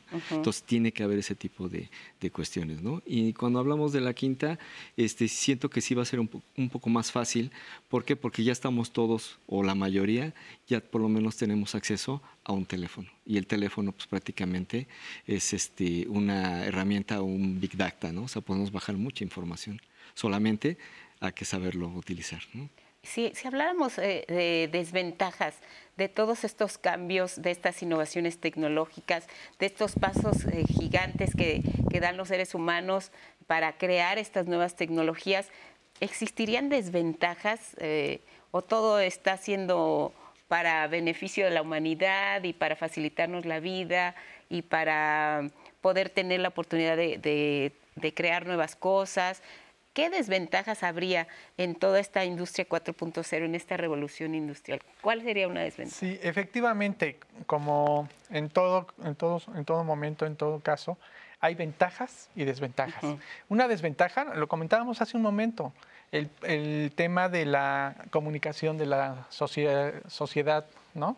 De la interacción con las personas. Esa es una desventaja. ¿Por qué? Porque nos desconectamos de, estar interactuando con nuestros seres queridos, con nuestros amigos, por estar en el celular. ¿Sí? Esa sería una desventaja. Y la otra es también que un celular, no todos tienen acceso a un celular. O sea, una desventaja también es que es cara. ¿No? Desde el, el, punto de vista de una empresa, una maquinaria nueva, pues queda eh, una empresa, una mediana o pequeña empresa, pues no puede invertir a una que, es de mayor escala, ¿no? Ahora, también aquí podría entrar el, asunto de la brecha digital. Seguimos siendo un país con muchas desigualdades y aunque se está cada vez accediendo más a la comunicación y al uso del Internet, todavía existen grandes, eh, eh, un gran número de personas que no tienen ni siquiera un acceso, a Internet. Entonces ahí tenemos un reto y superar este reto para tener y llevarles esta, esta, esta ventaja también a las comunidades, ¿no? Sí, sí, claro, sí es un reto, es un reto. Y digo, este, retomando el tema también de las desventajas, siento que también una de las desventajas es el tema de la salud. ¿Por qué? Mm, porque nos obliga a estar un poco más sedentarios, o sea, no, este, no, no, como no estamos interactuando, estamos prácticamente sentados en un sitio por horas y en malas posiciones también por estar observando las tablets, las, este, los, los móviles. Entonces siento que también hay un tema también de salud. Muy bien, vamos a escuchar el testimonio, si les parece, de Pablo Aguirre Gómez Corta. Es un emprendedor especialista en nuevas tecnologías. ¿Cómo se está desarrollando precisamente la industria 4.0? ¿Qué tipo de profesionistas se está requiriendo? Y él también nos habla un poco de las desventajas que puede haber al, al integrarse y al insertarse una sociedad como la nuestra, un país como el nuestro México, en esta nueva revolución industrial. Lo vemos y regresamos. Bueno, Latinoamérica en los últimos años ha decidido apostar por la tecnología. Cada vez tenemos más startups, más empresas que están poniendo foco en inteligencia artificial y otros ámbitos de esta industria 4.0, que es una industria muy amplia y que va a crear muchísimos puestos de trabajo en los próximos años. México, dentro de Latinoamérica, pues digamos que están en las posiciones más avanzadas. Sin embargo, todavía estamos muy lejos de otros países como Estados Unidos, Canadá o, por ejemplo, China. ¿Es posible llegar a esos niveles? Sí es posible, pero tenemos que esforzarnos mucho desde tanto el nivel desde el punto de vista empresarial como también desde el lado del gobierno. El mundo de la educación está cambiando. Antiguamente todos queríamos estudiar una carrera universitaria y queríamos realizar nuestro mismo trabajo durante muchísimos años. Hoy en día esto ya no funciona así, las nuevas tendencias es que tengamos que actualizarnos cada 3, 4, 5 años. ¿Por qué? Porque la tecnología cambia constantemente y las profesiones también. Por tanto, además de existir todas estas universidades que nos ayudan a conseguirlo, existen cada vez más escuelas que están poniendo foco en el mercado y están poniendo foco en las competencias. La educación a día de hoy en el siglo XXI se basa en competencias, no tanto en conocimientos. ¿Qué nos está eh, faltando? Pues sobre todo ese cambio, ese cambio de mentalidad. La universidad nos ofrece un título, pero lo que necesitamos son habilidades para poder desarrollarnos en este mundo tan cambiante. Los datos son el oro del siglo XXI, al igual que hace 50, 100 años el petróleo tenía muchísimo valor. Hoy en día cualquier compañía que quiere crecer en el mercado sabe que tiene que recopilar y tiene que analizar estos datos. Si no, estas empresas están condenadas a desaparecer. Por tanto, hay muchísimos trabajos, muchísimos puestos de trabajo que están surgiendo, que se están creando a raíz de estas nuevas tecnologías y muchos vinculados con la data, con la información. data analyst, data scientist, data engineers, prompt engineers. Hay muchísimas profesiones nuevas que hacía 5, 6, 7 años no existían. Hay muchísimos estudios que indican que hay muchas profesiones que están cambiando, hay muchos puestos de empleo que van a desaparecer por culpa de estas nuevas tecnologías, pero hay mayor número de empleos que van a surgir, que se van a crear gracias a las mismas. De acuerdo con un estudio eh, de Microsoft, para el año 2025 se estima que se creen más de 150 millones de empleos digitales en todo el mundo. A día de hoy en México hay 500.000 puestos relacionados con las nuevas tecnologías. Se espera que en los próximos años esa cantidad se duplique. Entonces, creo que deberíamos apoyarnos de estas nuevas eh, tecnologías, inteligencia artificial, por ejemplo, ChatGPT, para poder desarrollar nuestras carreras. Poder decir, oye, eh, estar en mi profesión hace 4 o 5 años, pero es que ahora puedo aprender una nueva profesión. Y si no lo hacemos, pues vamos a tener muchos problemas en los próximos años. Entonces yo recomiendo a todo el mundo que se adentre en el mundo de la tecnología, que se adentre en el mundo de los datos y que comience a entender cómo funciona y cuál es el valor de esta información, de estos datos. Bueno, pues se ve que es experto, que maneja todo el panorama. Eh, y lo importante es que nuestro país pues no se está quedando atrás. Si bien eh, tenemos eh, pues las instituciones donde se están estudiando estas carreras, se requiere el apoyo que bien nos decías, se requiere inversión, pues están dando los pasos y México pues es un jugador dentro de esta, de esta nueva forma de, tecnología. Si les parece, damos respuesta a la duda que había que Diana Laura también nos, nos compartió, la diferencia entre la impresión 3D y la 4D para que no quede eh, ahí eh, sin respuesta. ¿Le podemos ayudar, Alfredo? Sí, este, bueno, eh, como ya dijimos, ¿no? La, la, este, la impresión este, 4, 3 bueno, perdón, 3D, este, es imprimir este, una pieza en particular, porque tiene una función específica. la 4D es una impresión que tiene la capacidad de cambiar en el tiempo, adaptarse. Esa es la, digamos, la diferencia. Y quizá la 4D no sabemos, sea parte de esta quinta revolución industrial y, ya podemos insertarnos en ese, en ese espacio y tiempo. Vamos a la pausa, regresamos aquí en Diálogos.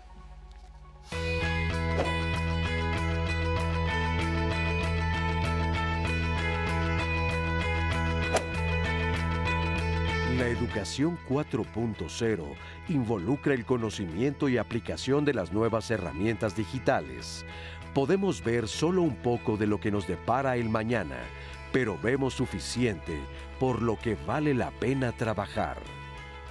Alan Turing, matemático e informático británico.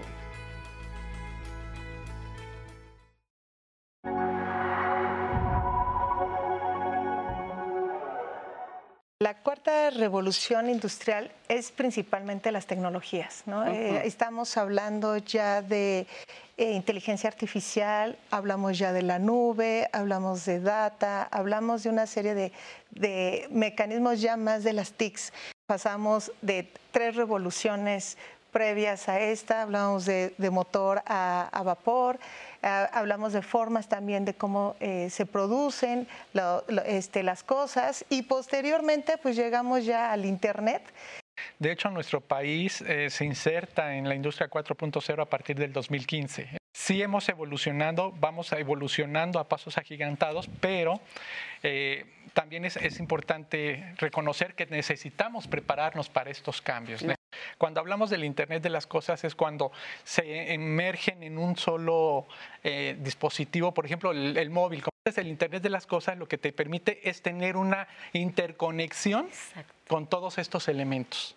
Las inversiones que se tienen que hacer, pues sí son altas, por eso muchas de las empresas no quieren insertarse, porque no cuentan con los recursos suficientes para poder insertarse en este cambio pero es importante que lo hagan porque si no lo hacen van a, ir quedando rezagadas y eso les va a ocasionar pérdida de mercado. La inversión no nada más es en el equipo, en la tecnología, tiene que ir también a la par de preparar eh, eh, quién va a usar ese equipo. Esta inteligencia artificial pues nos ayuda simplemente a eficientar, o sea, eficientar todo el bagaje o, el big data o todo ese este, cúmulo de datos eh, ya estructurados nos ayuda a la toma de decisiones y a la correcta eficiencia. En todos los ámbitos siempre hay una resistencia al cambio. Simplemente en el hecho de, de nuestro trabajo, muchas veces estamos tan acostumbrados ya a hacer nuestro trabajo de una forma que si nos llega una computadora mucho, con una mayor capacidad, nos da miedo. Tenemos que romper esa resistencia y adaptarnos a estos cambios que se están dando de manera tan rápida. Dejarle a los robots que hagan estas actividades repetitivas le permite al humano desarrollar otras áreas, otras áreas de pensamiento. Y la inteligencia artificial pues nos ayuda a eso, al acercamiento de las, de las máquinas, pero de otra forma, o sea, de otra forma. ¿En qué? En eficientar tiempos, movimientos y esfuerzos.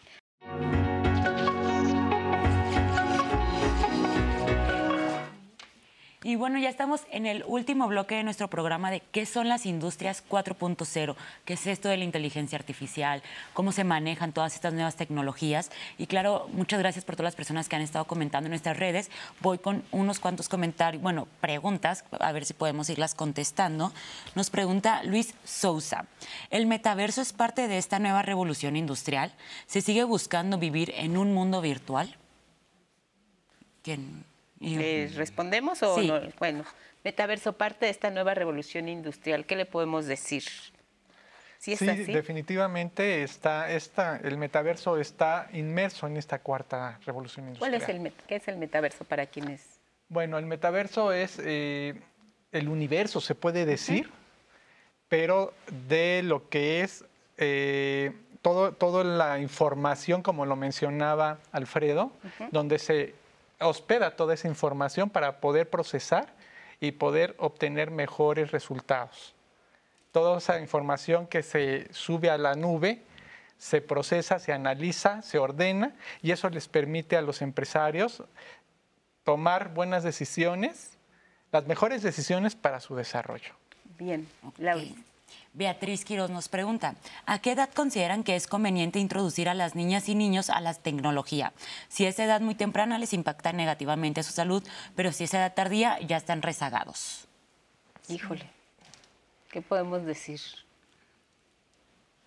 Porque no es tan nada fácil. No, es fácil, no es fácil. Ya nacieron con muchas de las tecnologías vigentes, funcionando ya eh, incluso lo vimos, digo, es, es, recurrente que hablemos de la pandemia porque fue nuestra experiencia más reciente y más determinante con el uso de las nuevas tecnologías. Ya les pedían a los niños que enviaran sus tareas a través de, de, una computadora o el papá les prestaba su teléfono a quienes no tenían.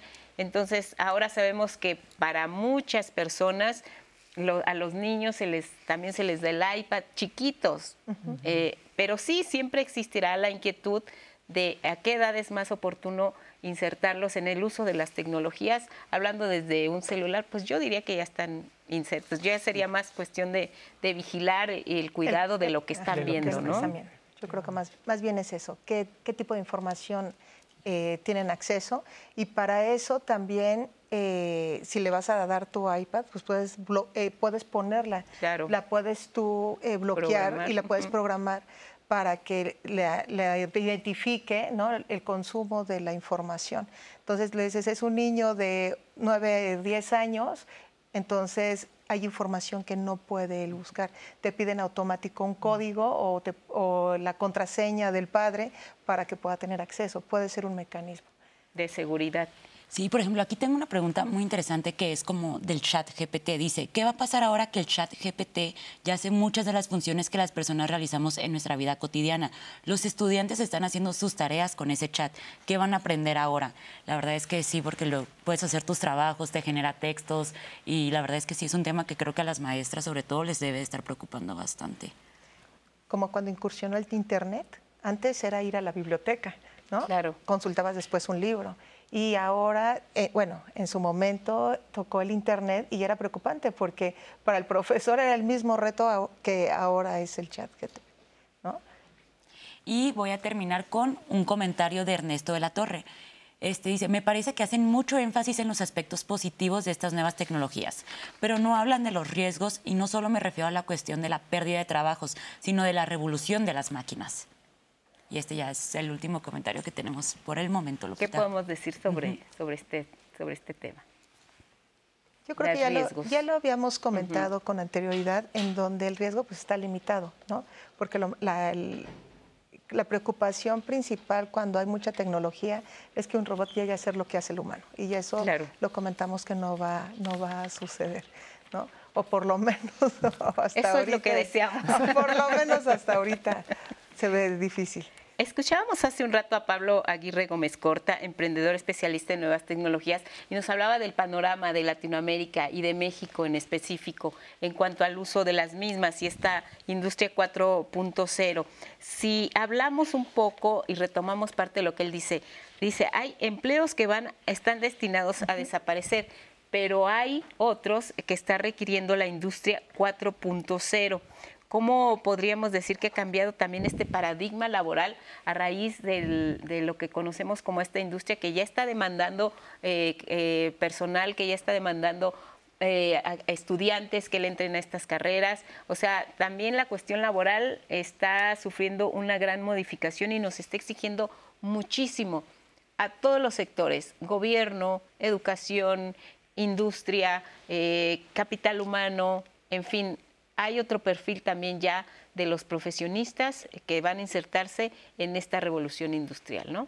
La innovación es muy importante. Sí, es muy importante la innovación y obviamente esa innovación, bueno, como lo habíamos comentado, este, abre esas puertas para, el, para los nuevos pensamientos y las nuevas creatividades. Entonces, este, yo considero que no está tan, tan, este, tan preocupante solamente a que, a que darle el cuidado ¿no?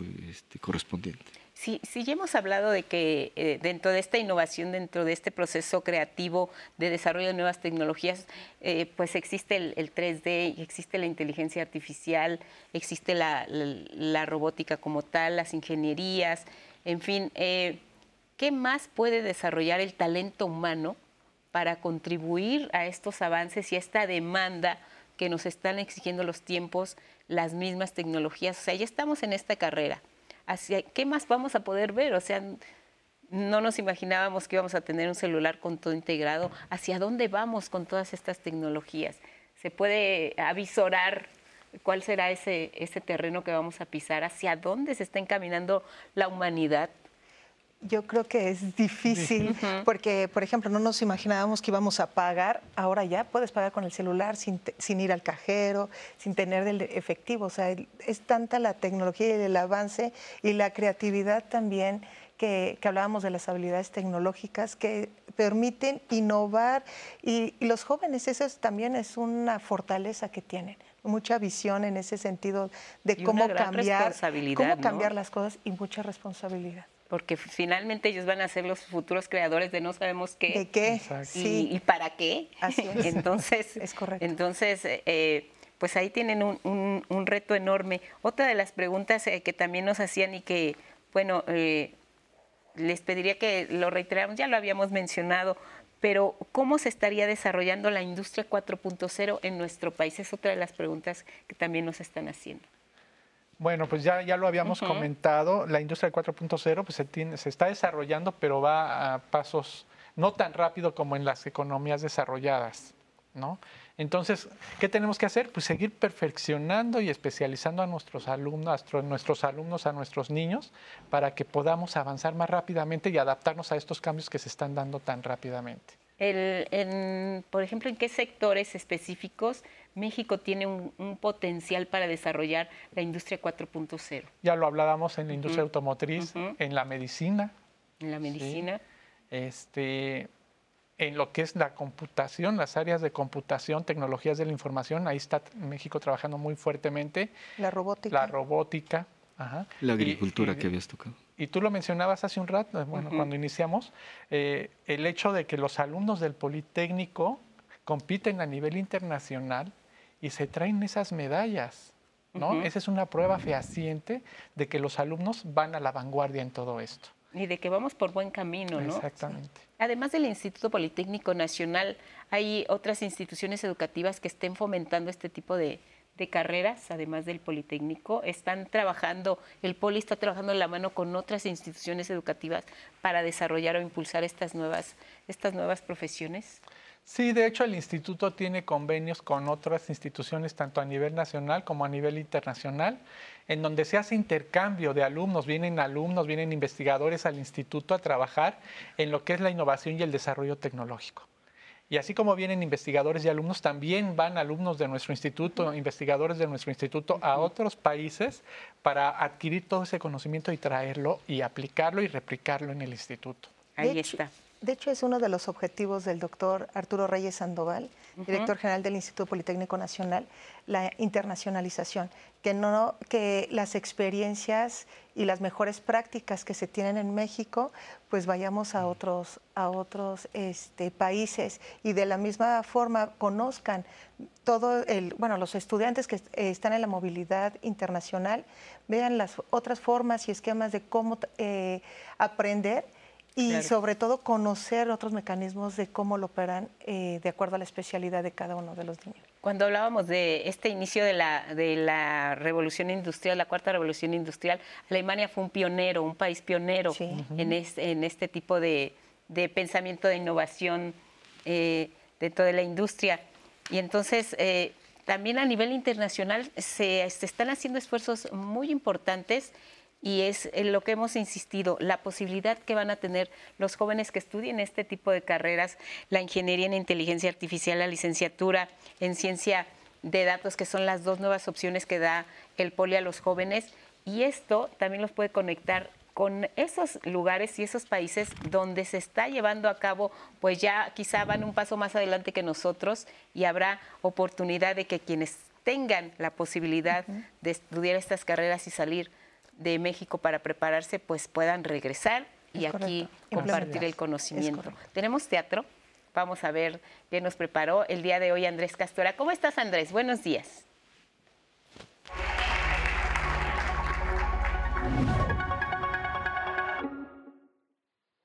¿Qué tal amigas y amigos que nos siguen?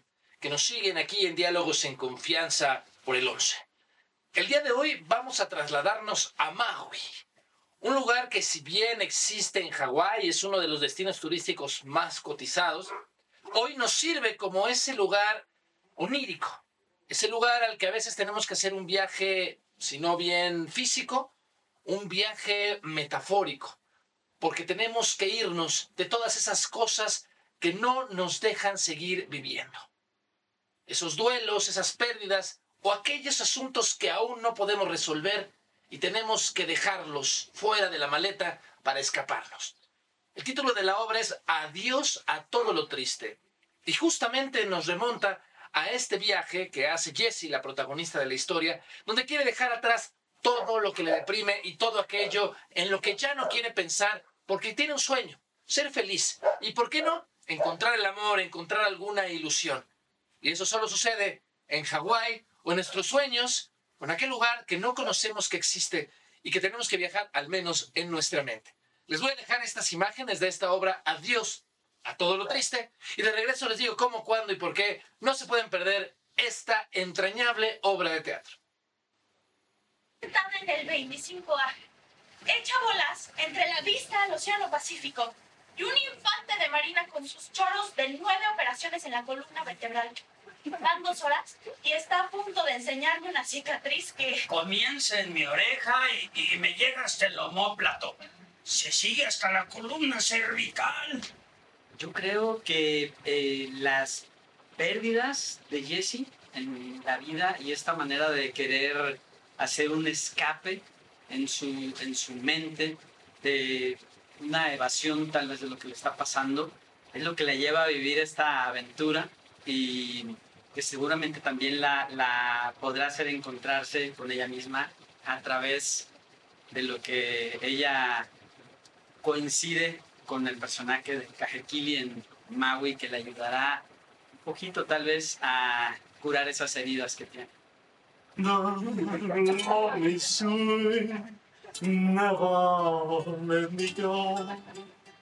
La estrella me besa la frente y yo la abrazo fuertísimo. En ese momento yo me convierto en la estrella y ella deja de serlo. Y se cae, se cae, se cae. Puedo escuchar que me llama mientras cae, pero de todas formas se va, se va, se va. Adiós, bebé. No estoy triste porque no me conociste. te veré en Maui. No es algo tan común escribir obras para ukulele. Entonces, justo fue más bien fue una gran oportunidad para poder este, seguir experimentando. Y la historia tiene muchas capas en cuanto a la no sé, y también en cuanto a la música. O sea, eh, tiene muchas partes que están como metidas. Y con un instrumento que solo tiene cuatro cuerdas, era el chiste poder eh, ir a ayudar. Realmente estamos, o sea, la música no es el protagonista, pero yo estoy en la en escena y si, está, si eres parte de la historia un poco, es parte de la... De, hecho, bueno, lo van a ver cuando vengan a vernos. Eh, el, el, el, narrador o el guía de la obra y yo somos una, un mismo personaje. yo no hablo ni, ni actúo, yo solo toco.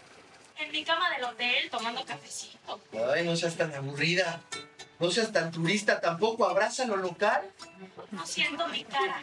Sonríe. No puedo sonreír porque no siento mi cara. Helena. Ven.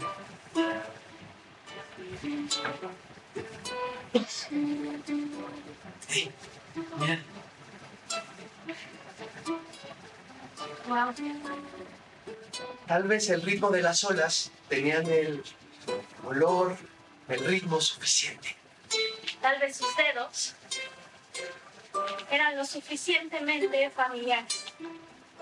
Tal vez su risa lo suficientemente triste.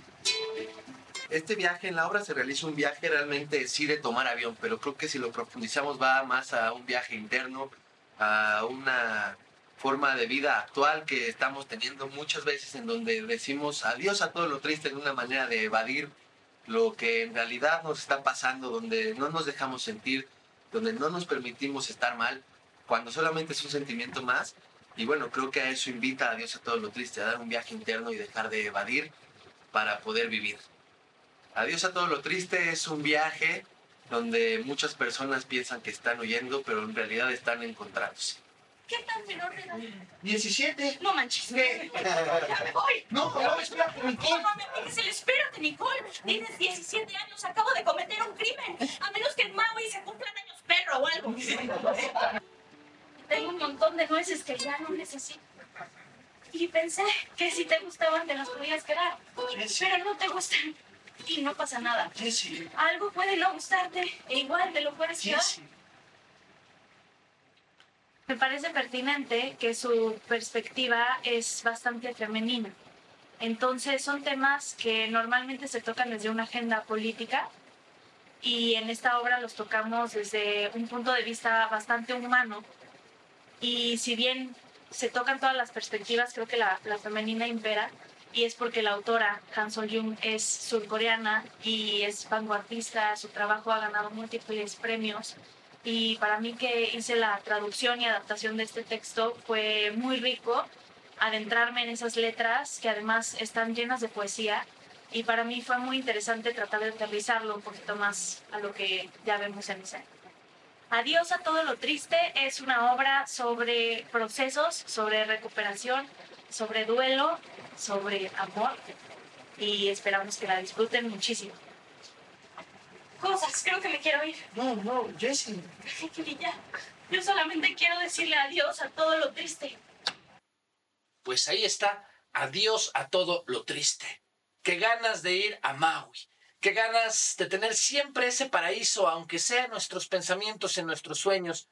Que de veras podamos decir adiós a todo lo triste, como un mantra, mentalizarnos. Y esta obra de teatro nos lleva a través de un viaje musical, como pudieron ustedes darse cuenta, la música es original y totalmente interpretada en vivo, pero en atmósferas, en un texto además entrañable, que es una adaptación de una obra original de una autora coreana, pero que trasladado a nuestros tiempos y en la pluma de esta dramaturga mexicana, realmente nos hacemos esa pregunta, ¿qué nos falta para ser felices? ¿Qué nos falta para dejar todo lo triste? Y aquí nos vemos el próximo jueves para seguir con más teatro mexicano en Diálogos en Confianza por el 11.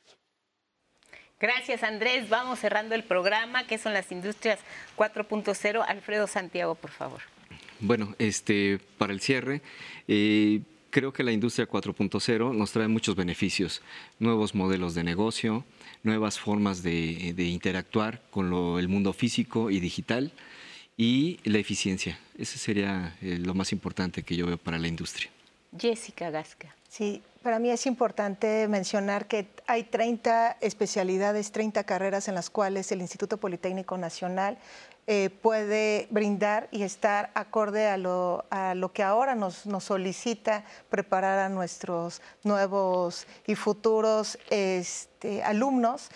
Eh, es importante también señalar que el Instituto Politécnico Nacional sigue siendo líder ¿no? en la parte tecnológica y eso nos permite también que los chicos cuando sean egresados estén preparados para cerrar esa brecha que al día de hoy nos demanda eh, la industria.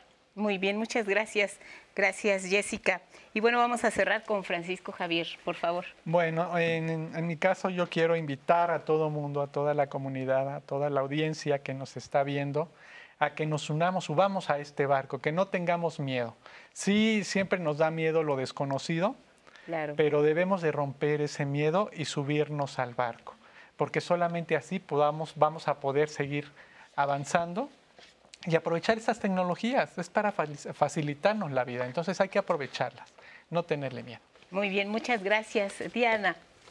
Este, pues muchísimas gracias a todas las personas que nos comentaron hoy. Espero que se hayan resuelto, la verdad, las dudas. Yo aprendí muchísimo de estas industrias 4.0. Espero que ustedes también, porque sí es un tema que, pues sí hay que adentrarnos, ¿no, Lupita? Sí hay que meternos de lleno, porque es el futuro, la inteligencia artificial, las tecnologías, es el futuro. Y pues conéctense con nosotros la próxima semana en Diálogos en Confianza. Claro que sí, sigan el programa si tienen dudas, si quieren saber más acerca de la industria 4.0, se queda el programa en nuestras redes sociales. Les queremos agradecer de verdad su participación, sus dudas, sus comentarios. Esperamos que se hayan adentrado en el tema y sobre todo, como decían nuestros especialistas, es una gran oportunidad.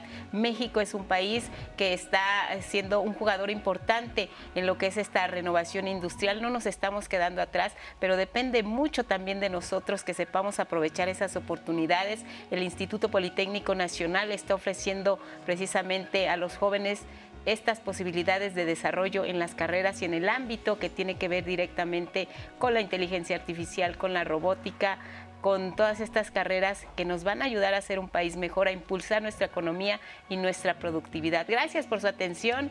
Sigan en el 11. Buenos días.